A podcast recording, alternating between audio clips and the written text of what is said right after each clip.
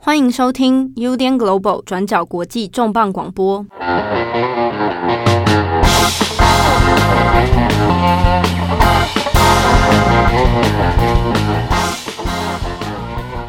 Hello，大家好，欢迎收听 UDN Global 转角国际这个广播重磅广播的编辑插播。对，因为我们在这个之前的广播里面有提到，大家也有读者来留言啊，说看到马拉杜纳。病逝的消息一定是正红正在哭泣啊，然后也一边哭一边写出了二十四小时。所以，我们这一次编辑插播，我们要请正红来聊聊。你哭完之后，面对马拉杜纳的这个一生，对不对？我想在你心中应该是充满了感触，因为毕竟你是看着马拉杜纳的背影长大的。那你只是看着背影长大，看背影正面还没看过。对对对对，哎，对啊，这个马拉杜纳的病逝哦。我们讲的就是对你而言，这个算是你你小你接触足球开始是从马拉杜纳吗？没有那么老啦，你看我讲错，没有那么老。八零年代正红就已经出生了，没有。但是但是马拉多纳对你的观赏足球或者喜欢足球这件事情，其实影响很大了。有有点有点难以言喻，诶，就是马拉杜纳其实不是我这个时代的人。就是他是在一九八六年拿世界杯冠军嘛，那时候我们两个都还没出生呢，我们都还没出生。我们 我是一九八八年是，七号是一九八七嘛，对对啊，所以他的黄金年代其实我们没有没有参与过。那后来在他在意大利嘛，那个拿坡里，对，呃，也是在八零年代末期到九零年代之间就是黄金时期。那甚至九零年代世界杯亚军。还有九四年，就是在美国世界杯被查出吸毒，对，那几次其实那时候我们都还很小，就是就算就算从小狂热足球好了，就是那个时候也不是很有记忆的时候。对啊，大部分可能都是长大了之后看到，有时候比如世界杯会做一些什么经典赛事回顾，对对对啊，然后才看到哇，知道马拉杜纳这一个人。对，所以他包括他，他九七年他九七年退休嘛。退休那个时候，我们也才就是不到十岁。那再加上，其实台湾的足球其实不是那么的流行，或者是说足球文化底蕴其实没有那么深啊。流行流行文化没有那么深，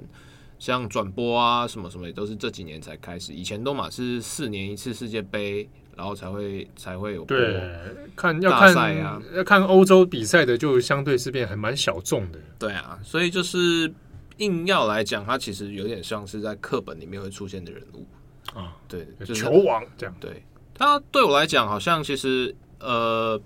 比较应该说是像我们，就是包括像现在这一辈，就是现在在欧洲踢球的这些主流球星，嗯，可能大概是二十几岁，他们大概也都没有经历过马拉杜纳的全盛时期，但是他刚好。卡在一个很微妙的一个所谓的世纪转折点吧，我自己觉得，在事后，其实无论是现在，比如说呃足球讨论啊，或者是说就是一些历史的发展，甚至说现代足球的一些反思，其实不管怎样都会提到马拉杜纳那个黄金时期，因为他崛起的八零年代下半段刚好是足球透过就是呃现代的转播科技全球化。就是第一个黄金时代，应该是从那个时候开始。嗯，开始把相关的比赛啊，然后推到世界各地。对，然后大家有出现一种新的娱乐习惯哦，看足球、看电视的足球，然后开始会很多的球迷养成，然后相关的周边消费。嗯，对，大家都会觉得说，因为其实卫星电视啊，转播其实在六零年代、七零年代就有了，可是直播啊，特别是对亚洲。来讲，大概一直到八零年代末期、九零年代左右，才开始慢慢的变得比较普及化。嗯，那这之中当然就是也跟就是足球文化的一些权力关系有关系嘛。比如说像是日本，也大概是八零年代开始力推，对，要进军世界杯。对对对，然后开始比较多这个养成啊，然后球迷的出现啊。对啊，对啊。那呃，像中国好了，现在就是嗯、呃、比较微妙的中国，它其实。你现在看，大家中国好像很疯足球，然后干掉自己国家足球队，国足对，就是很多。可是中国的跟世界接轨，也大概是在八零年代末期，就是大概跟中国经济改革开放是同一个期间点。嗯嗯，对。像呃，这次马拉多纳过世，其实嗯、呃，不要讲台湾或者是其他地方好了，在中国其实有一个蛮微妙的现象，就是它会有很多老一辈的怀古情怀。啊，就是曾经看儿时看过马拉杜纳相关比赛的，对，然后或者是说，就是会有一辈就是老的媒体人，或者是说现在可能是已经中间主管级媒体人，会开始就是因为马拉杜纳啊感叹说，哦，一个时代的过去啊，他跟我我我这种状况可能不太一样，就是他们是真的是经历过那个时代。那呃，我后来也觉得蛮蛮有趣的，因为发现后。诶、欸，因为那时候马拉杜纳大概是在拿坡里是八零年代后期，嗯、他黄金是在八六八七赛季，然后跟八九九零赛季两次帮拿坡里夺冠。对，那这件事情在意大利当然引发很多轰动嘛，因为拿坡里过去也没拿过冠军，嗯、然后南方球队其实包括在经济啊或者是观众指数资源上，其实一直都不如北方，嗯，就是意大利的南北差距啊，就对对对，罗马以南的球队基本上就没什么指望。啊，对，那所以就是马拉多纳可以用凭一己之力，然后让拿破里拿到冠军，是直到今天都有很多就是新一代拿破里人会觉得是啊，他就是我们自己人，是家乡的英雄，城市的英雄。嗯，尤其这一点在在意大利这种很注重城市认同的地方，对啊，哇，那这个会变成一个城市神话。对啊，那可是那这个东西其实刚好也是意大利的足球，大概也是在八零年代晚期，它有一个黄金时期。那包括像是。呃，AC 米兰那个时候第一次米兰王朝，这事情其实我不知道我们以前有没有讲过，就是呃，一那个前意大利总理贝鲁斯科尼，哎，贝鲁斯科尼，嘿，对，贝鲁斯科尼以前是唱歌的嘛，对，然后唱歌娱乐记者，然后后来是投资 AC 米兰，他是买下这支球队，嗯，然后经营，把它从就是乙级球队重新打造成一个王牌的。呃，欧洲顶尖的王朝级队伍，嗯，对，那时候是他第一次。那个时候是贝鲁斯科尼透过 AC 米兰，然后引进了荷兰三剑客。现在讲这个可能大家也不知道，嗯、但所以就第一次米兰王朝嘛，就一直赢欧冠啊，然后统治意甲、啊，然后等等等。然后贝鲁斯科尼因为这支球队，然后就是飞天了，对，就声势大涨，然后大家觉得他成功的经管理人，哎，然后 然后就从政，对，从政界发展变成了一个。哇！意大利这个啊，权倾一时的人物，对，就是后当当然后后来就是大家现在认知他就是一堆性爱派对啦，对然后未成年嫖妓啦，就是这些有的没有的事情，身败名裂。对，但他在八零年代其实是这样。那所以在八零年代的意甲其实等于是呃世界的体育核心啊，就是讲到足球，讲到就会想到意大利，就是他那时候是世界第一的联赛，而且是遥遥领先的世界第一。嗯。那也是因为这样，就是马拉杜纳他的夺冠，或者是带领拿破里，他会变得变成很像在群雄争霸里面，他的一个草根超级英雄，是真的超级英雄式的超级英雄啊！他也不是一次还是两次。那刚好中国在八八年的秋天开始转播，就是欧洲的足球联赛。那第一第一个登陆中国的，也就是意甲哦，对，应该。对中国的球迷来讲，那时候先看到就是意甲的比赛了。对，那当然就是在那个时候，呃，可能包括现在也是，就是他有一些资讯的管制，所以他比赛大部分是用录播的形式，在那个中央电视台、嗯、中央舞台啊，所以他不是不是直接 live 直播啦，对就是比赛录影带，然后我们再。转播重放这样子，所以也是因为这样子，那八八年开始播，然后八九年马拉杜纳夺冠嘛，拿波里夺冠，然后再来就是九零年的世界杯，这样一路下来，其实呃九零年世界杯刚好在意大利嘛，所以这样一路下来，其实在中国也养成了非常多的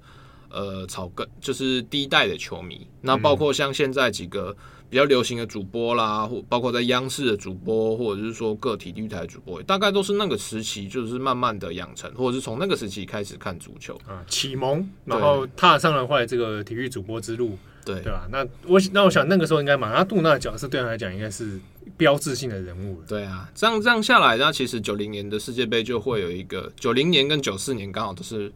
算是马拉杜纳就是开始从。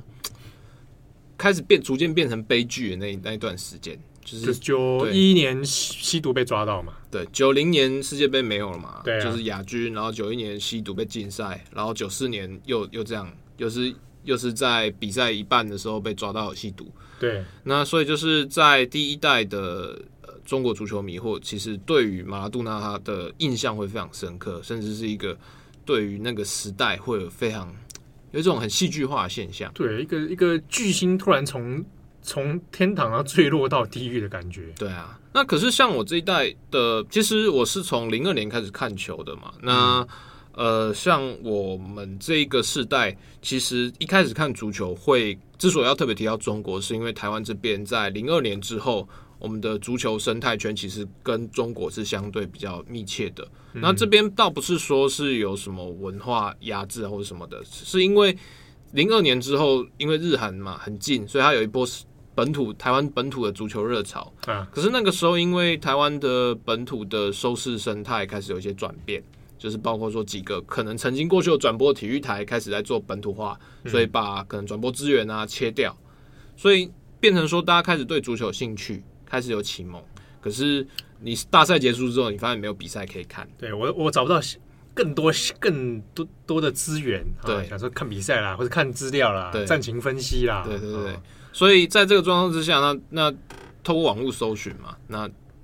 还有盗版生态，所以大家就是其实那个时候连接或者是怎样，其实都是从中国那边来，嗯，对啊，所以就像我们可能零二年之后一代人，大概经历了很长一段时间是去看，比如说中央电视台，或者是去看广州卫视，去那他们转播的比赛，反正透过那种 P to P 的串联啊，等等等，嗯，对啊，就是所以像就就连我一开始其实也是在呃中国球迷论坛那边去一些互动。我操！你在那边赞人家这样？没有啦，那个时候就是比如说一起做一些呃外电新闻的翻译啊，或者是说就是在做一些诶、欸、球员的访谈啊，或者是说一些就是谣言、谣言整理跟辟谣。哎，你你意思说你在那个时候在他们的论坛那边，然后你自己会去翻译一些外电新闻？对，对对，然后丢到论坛上给大家分享。对对对对，就就热情字幕组这种感觉。对，大概是这样。可是以前的生态跟后来不太一样，以前就是。它也是比较呈现像网站聚集啦，就是像论坛、社群，然后或者是说就是同号啊这种，对，大概就是有类类似像是 B B B B S 那样，就是它会有一段时间比较有一段时间大概维持了也是五六年吧，嗯，这种形态是热门的。哇，那你那个时候不就是开开始在那个论坛上写二十四小时？对，大概类似 类似的状况。哇，你还要挑对选题？对，从国中就开始 开始选题啊，然后综合比较材料。对对，然后你说有可能会出现很多那种也是体育新闻，也会很多各种八卦谣言。对啊，所以你要去辟谣或者去佐证。其实其实跟我现在做的事情是一样，就是第一个是即时新闻嘛，比赛之后那球员访谈。对对对。然后第二个是说呢，还有球员评分嘛，就是以前各大那种。呃，拉丁美洲啊，或什么，他们很喜欢做那种球员评分。嗯，对啊，就是，然后或者是说，就是谣言，就每年夏天球员会赛季结束会转会嘛，就是要跳球队买卖，开始有很多谣言放消息，然后或者是球员之间呢不满教练啊斗内宫斗等等等，故意在那边讲一些有的没的。对，那这些当然是整理，那同时就是比如说像是特别是欧洲的媒体啦，就是特别是西班牙跟意大利。他们的体育媒体非常喜欢选对站台，比较典型的就是像西班牙，就是比如说像皇家马德里，它就会有马卡报、阿斯报，就是马德里系的报纸，就是一直都会讲皇马好话，然后一直讲巴萨坏话，对，然后巴塞隆纳它也会有它的世界体育报啊，等等等，就是就是哎，只讲加泰隆尼亚的好话，啊，皇马就是垃圾，就是垃圾，就所以就是有时候看到这些消息都需要比对一下，然后就是从。你也会需要判断说，这媒体的立场，这记者他过去的经历，嗯，对啊，哇，那你要那你要自己配图吗？选选会选会会会会，大概是这样。但当当那当然那个时候就是非盈利嘛，所以就是从哪里干来就直接用啊，对对啊，对对，哇，在那么早的时候就在干这个事儿，对啊。那一开始是这样嘛，就其实新闻，然后后来发现哎、欸、不行，就是想要知道比别人更多，然后就去买书来看。买书是指什么书？呃，比如说去买外文书啊，就讲专历史啊，或者是就是那一种，比如说足球经济学啦，是，然后或者是说就是他讲那种战术的历史啊什么的，然后就开始看，然后这样一路下来，那中间呢，当然就是比如说我一开始会喜很喜欢就是阿根廷，然后后来就是会看几几个球员，那几个球员在那一个年代，其实大家都会应该说从马拉多纳退休之后。大家阿根廷啊，或者是世界，其实都一直在期待说啊，谁是下一个马拉杜纳？嗯，所以我我这边先问差一个问题啊，嗯、为什么会喜欢阿根廷？就是有有有一个因缘吗？其实那个一开始啊，零二年的好像有时候也也没有特别多想哎、欸，就是一开始就是看，然后看着看着就会觉得阿根廷还不错，对，然后特别就是一个球员，然后那时候觉得他很帅，然后巴蒂斯图塔，然后长头发，然后长得很长长得很帅啊。可是那一年零二年，就是阿根廷很快就回家了嘛，然后就很悲情泪洒，然后就觉得哇，很心痛，怎么会这样？然后后来，然后结束之后就慢慢看，然后就哎发现说哦，原来就是这些球员他平常在欧洲联赛其实打的也不错，然后大概长长得什么模样。一开始的想法可能只是说啊，他四年以后还会有谁？然后后来就是慢慢看，慢慢看，哎，发现说哎，这个球员的风格我很喜欢，然后是很期待。然后而且那看球一开始都会有一种很奇怪的代入感啊。就会觉得我都对这支球队死心塌地等等等。其实更，但我根本不是阿根廷人。对啊，对啊，我要办办签证都很麻烦啊。对，但但是就是有觉得有亲近感啊。对，我觉得我想说电波很合嘛。对，那个时候会这样，而且我不知道为什么哎，就是亚洲人看球，或者是说，特别是亚洲人看球，都会有一种很像在赌博的感觉。就是比如说，好看球，我喜欢这支球队，嗯，好，我喜欢皇家马德里，然后我就看好这个球员。然后就死心塌地，我就一直去跟人家战，就是就是买这支球员就对，对，大概就是这样，就是所以就会选一支自己喜欢的潜力股啊，然后开始来始终支持，对，然后开始就是自我催眠自己说啊，这个就是新马拉杜纳，然后我就是我从现在开始支持这样，用这方式来肯定自己啊，就就是很微妙，但是其实是一个 亚 亚洲球迷圈很常见的生态，嗯，我我我觉得可能某种程度上是有些亚洲球迷他想要寻找代入感，对。想要说我很融入这件事情，对。对，然后就有那种激情感。我在看比赛的时候，我才会有那种戏剧性的那种感受。所以就是也是因为这样，所以有时候就是，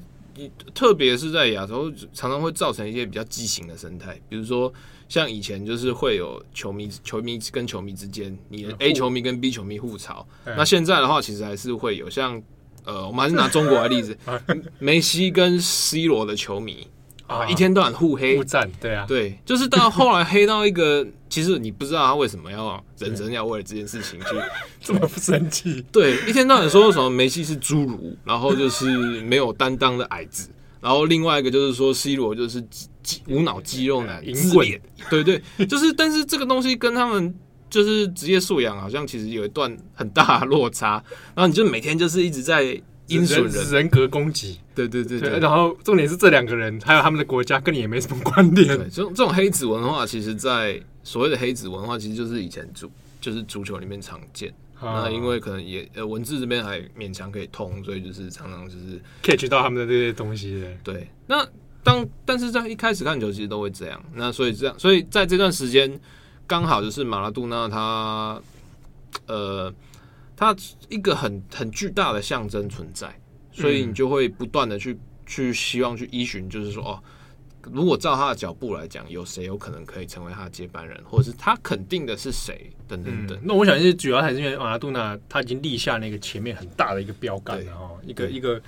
巨大难以超越的一个形象在那边。对，他所处的时代，其实后来也是一个承先启后，因为包括说他从阿根廷到西班牙去踢球。那这段时间刚好也是，就是我们刚讲的，呃，全球化，足球开始全球走向全球化的时代，就是拉拉丁美洲的球员开始大量的往欧洲去套金，啊，马拉杜纳是其中一个。可是，然后球员跟球员之间的国际互转开始变得越来越频繁，然后还有转播已经开始导向可能之前都没有那么那么流行的亚洲，所以它开始变成一个全球性的运动。那像马拉杜纳刚好遇到一个就是。黄金时期，但是他自己本身其实没有很好的准备好，说我应该要如何面对这个很巨大的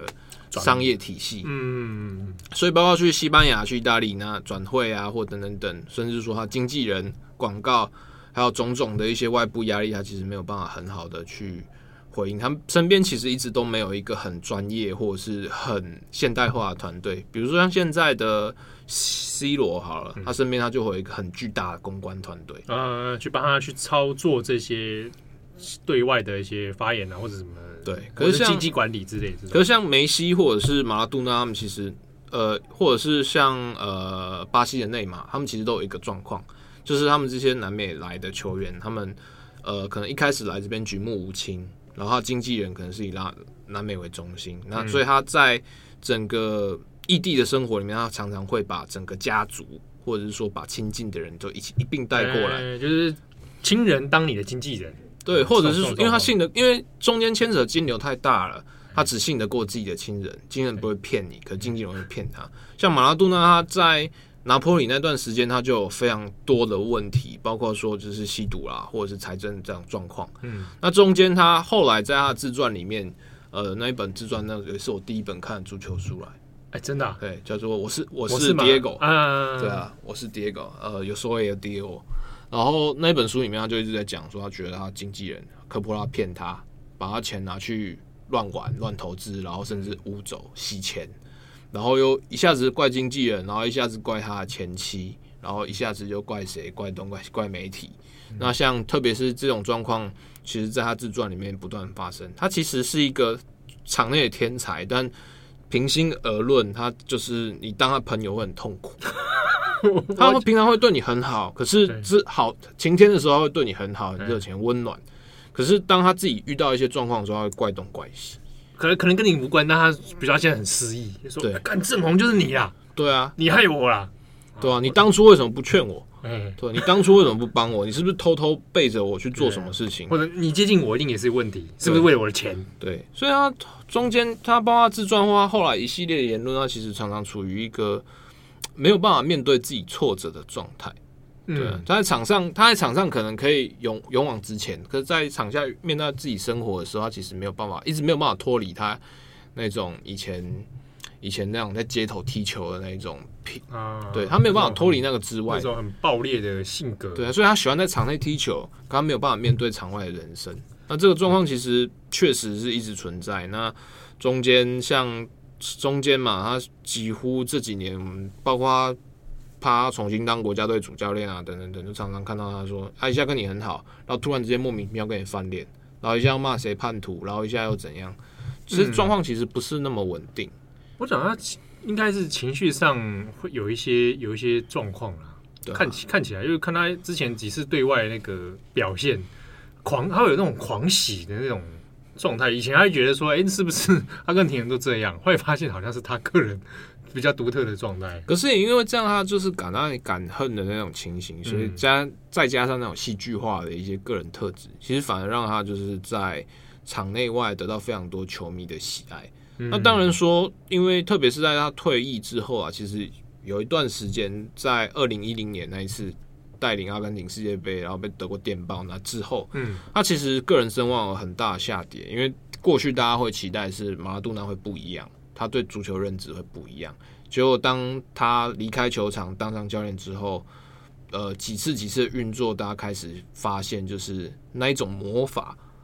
好像不一定会一直发生，嗯、大家开始会失望，然后所以在那之后，他其实有点走下神坛，就大家会。大家会有一种，包括媒体的，都会觉得他讲的话就是那个样子啊，就是老人讲干话。嗯，然后我会觉得他的时代已经巅峰，早就留在回忆里了。对，就是觉得他一直活在过去。那、嗯、这状况也会变成说，后后来跟梅西之间有一些有一些就是不太微妙的情绪啦，就是在一零年之后。嗯、那所以就是这几年其实过得也没有那么。那么受人追捧，那直到这次就突然骤逝，然后大家阿根廷其实举国悲痛，那这个时候才意识到说啊，一个巨星陨落，大家反而这个时候开始怀念他。嗯，哎、欸，那天过世的时候，因为是台湾时间在半夜、嗯、一点一点多吧，那个时候你醒着吗？没有我，怎么可能会醒着啊？你那我那时候醒着、欸，我没有醒着，我那时候醒着，我那时候正在写那个一页书，文章在修，然后想说，哎、欸、靠！然后他挂了，我那时候第一念头是想说，看郑红这时候会不会醒着，会不会等下起来写二十四啊？没有啦，那时候说到十一点多，那时候我先睡。可是那天因为我要去修车，因为你很早起嘛。嗯、对，然后为了要修车，所以我想说早上二十四小时我先起来看看怎么弄。然后看到一开始也没有办法反应，就是所以你是早上起来才看到的？对，大概五六点吧。就是我那时候还原本想想说要不要赖你耶，你赖我早上看到啊。对啊，早上看到你第一瞬间什么想法？你以为你应该傻住了吧？对，因为照理来讲，第一其他的状况，我第一时间会想说啊，这东西要不要做？可是马拉杜纳呃逝世这件事情，我第一时间会有点错愕。第一时间是啊，怎么了？对啊，然后啊天，就是哦，这一天也来了。他其实、哦、其实会对啊，因为才六十六十岁嘛，比预期的好像早早了。对，可是他因为过去吸毒，他毒瘾其实蛮强的，然后再加上今年酗酒，那身体状况其实一直不是很好。那过去像特别以前也有好多次就是这种状况，就命危命危救回来。嗯，所以就是他真的走了，其实硬要讲心里其实不是，其实不意外，但会觉得说啊，怎么会是这个时候啊？对啊，然后所以就花了一些时间来平复一下情绪，就是想说啊，到底。他对于我而言到底是怎样存在？嗯，对，因为他就是有点微妙，他他有点像是我们这一代足球大神，然后你确实会看得到他。大家讲比利，那真的太久了，七零，我 就是说，连我这一代，连我这一代，看到想要比利，只想要他穿着西装站在场边而已。对，那个东西对我来讲太久了，而且就是呃，马拉多纳的那种个人戏剧化，他其实呃。反而对我来讲是很多很多承前启后的事情，嗯，那包括后来当上主教练，然后一种各种恶搞的行径，其实变，变成迷因人物。对，就是因为那时候我喜欢的球员跟他闹翻嘛，所以就没有去世界杯，啊，所以那个时候我开始来来反省说，那就是对于这种所谓的神话执着，到底是不是？嗯嗯嗯嗯，就是，果不其然，最后是被电爆了。不带我喜欢的球员就会这样。对，透露一下当时是指哪一位球员？我其实最喜最支持或者是至至今支持，其实是呃阿根廷的另外一个十号啊，叫做里克尔梅。对，那他也是马拉多纳其中一个接班人之一。那以前也当过阿根廷的队长，也穿上十号踢世界杯。他是踢零六年那一次而已。哦，只踢零六年那一次，啊。对，因为一零年就就马拉多纳上任就刚闹翻，啊，对啊，他们都是那个阿根廷的霸主球队，就是博卡青年队出来的，嗯嗯。那只是后来也是因为这个闹翻的关系，在阿根廷球迷之间有一些骚动。因为比如说博卡青年队，他们就来开始选择，到底我要支持球王马拉多纳，还是要支持新秀？对对，因为李克梅在博卡赢的冠军更多。然后他跟博卡感情更深。马拉杜纳虽然说大家会认认为说他从小是博卡，或者是说他有在博卡踢过球，可他其实巅峰时代是在拿坡里那时候。对，而且他后来后来回到博卡，其实是有点半退休的状况。所以硬要讲他在博卡这边他留下的一些记录，其实反而没有那么强烈。所以那时候大家也会有一些。就是一些到底性啊，自信对，那到底说就是如果要这两个人选择之间，就就作为球迷到底应该要选择谁？嗯，对啊。那直到这次马拉多纳过世之后啊，等于是哇，就是尘埃落定。嗯，那就顺着你刚刚讲说，你你有思考说马拉多纳对你而言到底是什么样的存在？那你这个有结论吗？我其实觉得有点微妙，因为其实都过了那么多年，就是一路上下来，他就是有一点像是，虽然说他就是一直水凉，然后碎嘴，那但是你其实很难说你真心去讨厌他或怎么样。对啊，他当他最后就是当国家队教练那一段时间，大概是我在就是开继继续写足球啊，然后或者继续做就体育新闻，大概也是最后末期了啦。嗯，所以那个时候就是包括说他那一段时间的恶搞，然后就是或者是说就是阿根廷足协为什么要让他恶搞这种阿里不打的事情，那时候也都有一直在发漏。所以，所以他这次过世，我反而会觉得有点，我不知道哎、欸，很像一个家族里面的远亲，就是过年的时候，就是会总总是会喝醉酒，总是会在年夜饭喝醉酒，你觉得他很烦，可是你后是他等他离开之后，你会觉得说啊，其实以前。那边唱唱闹闹，好像也是一个回忆。对对对，然后好像少了他，好像就不是过年了，而少了一个声音的感觉。对啊，然后回想起来，好像说，虽然以前好像有点讨厌过他，可是觉得，哎，想想好像也还好。对啊，就想想说，他其实在他出现在那个时候，你是一个习惯。对，他每年、嗯、每年年夜饭都要喝醉酒，对，每年就是领红包都要你唱歌跳舞，然后硬凹你。对、啊、对对对，对，每年都闹事一下，但是。久了以后，其实你会觉得那好像是一个一个习惯，嗯，对啊。那当然了，就是他留下来的东西，很多事情其实到现在不太可能重复。就是比如说，你现在也很难看到哪一个球员他吸毒那么多次，大家大家还会包容他。可是他其实包括上帝之手，其实他其实他有一个时代意义。那个时候，包括他出生的背景啊，他其实都会有一个流行文化象征，象征的对于可能就是对全球化最后抵抗。嗯，然后或者是说他那一种，他其实包括他跟卡斯楚很好，然后很崇拜切格瓦拉，哎，对对对，然后一直是一直去支持各世界各地的左左翼革命等等等。但是他其实硬要讲，他其实都不是这些革命时代的人，他其实没有经历过这些事情。然后肮脏战争就是 Dirty War 军阀统治的时候，他其实也没有太多的表态。但是他对他来讲，他是一种浪漫的时间，对，所以反而。有的时候你会觉得有一种共感，因为我们时不时也会觉得说啊，我们如果在那个大时代，对啊，嗯、去去讲，比如说不要讲别人哈，就是那如果那时候我跟史明一起啊，对啊，就我们会有那个那个浪漫革命的那个七号。假设你那时候跟你那时候西安事变如果在 西安事变关我屁事，啊，你那时候如果在那边，我在我在飞机上打杨虎城一巴掌，对。你比较滑，你可不，我才不要在那边呢。你总不跟我说说史明，我跟他在那个新正味那边煮 煮那个大卤面。这当就是举个例了，大家不要太认真。就是说，在那个情境之下，对啊，你总是会想想说，你如果在大时代里面那种浪漫的一些嗯想象啦，所以就是马拉多纳，他有很多事情其实是我们是可以理解，然后甚至也会觉得同情，然后甚至会愿意。硬要讲，有点像是那种臭意男对臭意男之间包容，什么？对，你不如说英雄惜英雄，对不对？也不是，就是我们要强调说他凡人的一面啊，对啊，就是也是因为他凡人一面，所以会会让人就是没办法他他有作作为人的一些短处，七情六欲其实都很明显。对啊，最近 Netflix 是不是？哎，那是 Netflix 还是 HBO 的？就是求他的纪录片有一支啊，比较新的一部。我不知道哎、欸，印象中有一部这个好像是 HBO 的，嗯，然后那天其实也是看你的那个那个二十四小时，我才知道原来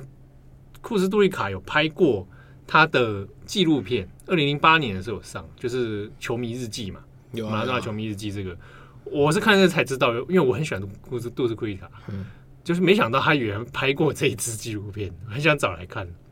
应该那时候上台湾上映还。还还做的还蛮大的，就是那一部其实还蛮二零八，我们在高三的时候啊，对啊，可是那个时候那那几年刚好也是那个革命前夕的摩托车日记嘛，啊，对对对对对啊，所以它有一系列的那个传承，就是刚好是流行，那可能又跟足球有关啊，所以就是浪漫，还蛮浪漫的。对啊，因为因为因为杜斯库利卡他自己是塞尔维亚人，嗯，然后他的系列作品里面也其实很很喜欢透露着那种呃左翼反战。但是他选用战争来讲反战，然后里面的人物啊，后来看了一下马拉多纳一些生平，就是马拉多纳如果作为一个剧本角色的话，感觉就是杜斯库利亚自己写出来的剧剧情。对啊，就这种又癫狂，可是在癫狂之中，你又看到他人性很很既可爱，但又又让人讨厌的一部分。对，因为就是就是太像人了，然后而且就是过于戏剧化，他有的时候甚至会让你觉得他很好预测。嗯，就是啊，果然就是这样，对对对。对，但是真的好预测吗？其实你又猜不到他下一步。对啊，好神秘。对啊，对很多人心中来说，马拉多纳这应该是一个蛮，就是蛮奇妙的一个存在。对啊，对我来讲，它比较像是一个我一个文化象征啊，就是有我不知道该怎么说，哎，真的真的很难形容。他他的状况不太像是说我真的喜欢这个球员或这样，他对我来讲是一个。呃，很重要的文化象征，有点像是某个巨星或某个一个时代的一个很突然的结束。那当然，嗯、阿根廷现在大家都在讲说嘛，那 Diego 不可能死，Diego 因为他会永远活在我们心中。他的状况其实